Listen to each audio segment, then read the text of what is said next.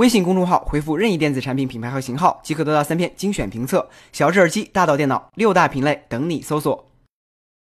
续航里程短，充电不方便是目前电动车发展的瓶颈。而要想解决这个问题，除了研发电池新技术外，不断增加充电桩数量也是措施之一。在这方面走在最前列的自然是电动车厂商特斯拉。除了自建的超级充电网络外，与旅馆、餐厅、景点等合作建立的目的地充电网络也在快速扩充中。根据外媒 Electric 提供的数据，目前全球目的地充电站已经超过了五千座。在过去三个月中，充电点规模大幅增长了百分之二十五。这样的扩张速度得益于特斯拉采取的合作策略。特斯拉免费为商家安装两个充电器，而商家只需承担电力成本，便可借助充电器吸引特斯拉车主的到来。目前在中国，目的地充电站已有八百多座。等以后连乡下的小卖部也有充电桩的时候，你就可以考虑购买人生的第一辆特斯拉了。当然，如果你觉得特斯拉太贵，也可以期待一下苹果打造的自动驾驶系统。根据 Business Insider 的最新消息，苹果目前已经获得加州政府的许可，可以在该州道路上测试无人驾驶汽车。与外界期待不同，苹果并没有使用自研的电动车，而是使用了雷克萨斯的一款 SUV 车型，主要进行自动驾驶技术，而非汽车硬件的研究。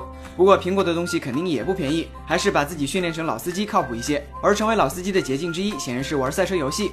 近日，保时捷终于结束了与 EA 长达十七年的独占协议，这就意味着玩家以后可以在《极品飞车》以外的游戏中见到保时捷的身影。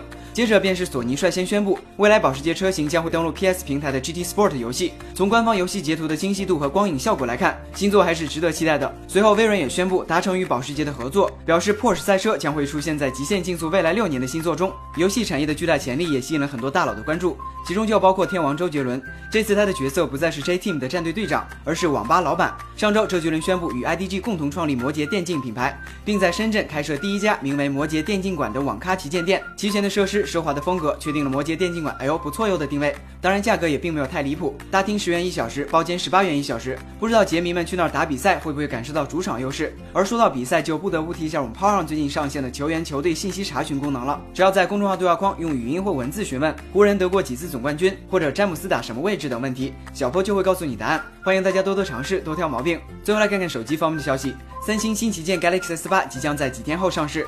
尽管三星一再强调 S8 不会出现 Note 7那样的安全问题，但用户的疑虑并没有完全打消。对此，国外几位好事的网友做了一个疯狂的实验，他们首先用刀片打开 S8 的玻璃背板，然后用电锯将 S8 从顶部锯开，希望将其一分为二。在切到中间位置时，电池部分开始释放出气体，然后逐渐变大。不过最终电池没有爆炸，只是渗出了一些溶液。媒体也据此宣称 S 八是很安全的。不过小编总觉得哪里不对劲，你确定你的加热工具和去年的一样？